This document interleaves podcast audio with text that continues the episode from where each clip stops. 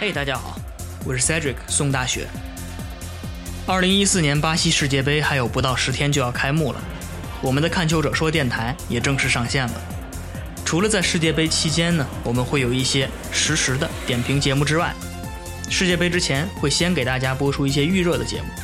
首先推出的就是讲述世界杯历史、讲述世界杯故事的《世界杯演绎》，敬请收听。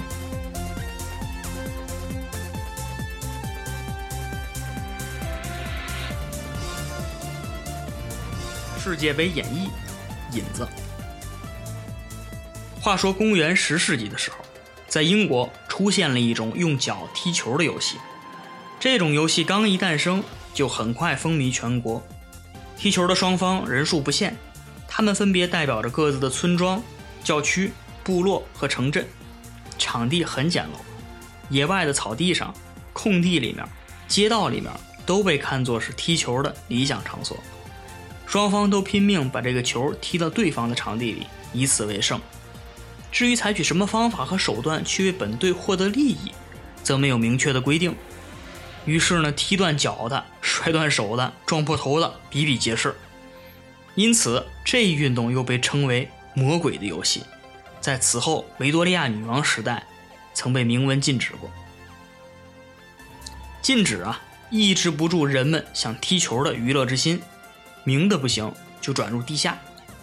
经过人们几百年的斗争，禁令终于解除，足球再次实行起来，并且逐渐制定出一些规则来，请了一名裁判，也使这项运动呢，慢慢的朝着规范化、科学化发展。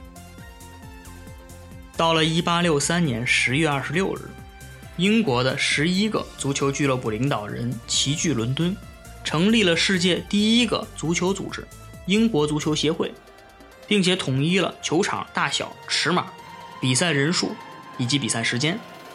这一天啊，就成了现代足球的诞生日。英国的足球运动很快传到了欧洲其他的一些国家，又越洋传到了南美大陆，他们也纷纷仿效英国，各自成立了自己的足球协会。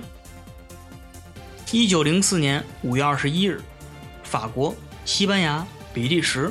荷兰、丹麦、瑞典、瑞士这七国足协的首脑们齐聚巴黎，成立了国际足球协会，简称国际足联，英文缩写是 FIFA，就是非法。众人呢一致推举法国晨报记者、法国体育运动足球部秘书罗伯特·格林先生当第一任国际足联主席。但遗憾的是，现代足球鼻祖英国。当时拒绝加入这个组织。国际足联成立之后，便着手准备自己的高水平赛事。格林主席从他上任第一天起，就向一些国家发出邀请，决定举办世界杯足球大赛。但鉴于当时的交通啊、通信之类的状况，收到邀请的国家都抱着观望的态度，迟迟不肯应邀。这一尴尬的局面啊，就导致了格林先生辞去了主席一职。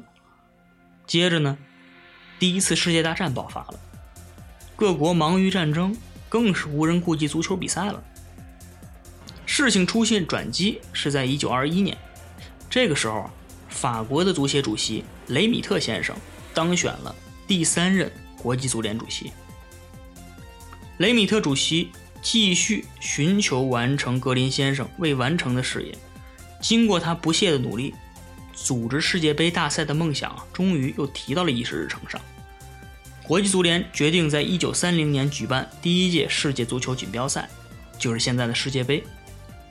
匈牙利、意大利、西班牙、荷兰、乌拉圭之类的六个国家都争着主办这一具有划时代意义的赛事。最终，国际足联经过反复权衡，他们把这一荣誉啊给了乌拉圭。于是呢，在这几千。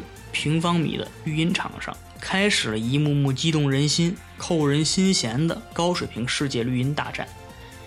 一代代球星从这里升起，又从这里陨落。成千上万的球员和球迷表演了一幕幕悲欢离合、一文谍报的悲欢喜剧。足球牵动千家万户、万千人心，从此，足球变成了地球村里一颗闪亮的明星。四年一度的世界杯大战，成为和平年代里最惊心动魄、最让世界人民悬心挂念的大赛场了。那就请您跟着世界杯的节拍，共同去演绎那些跌宕起伏、悲欢离合的故事吧。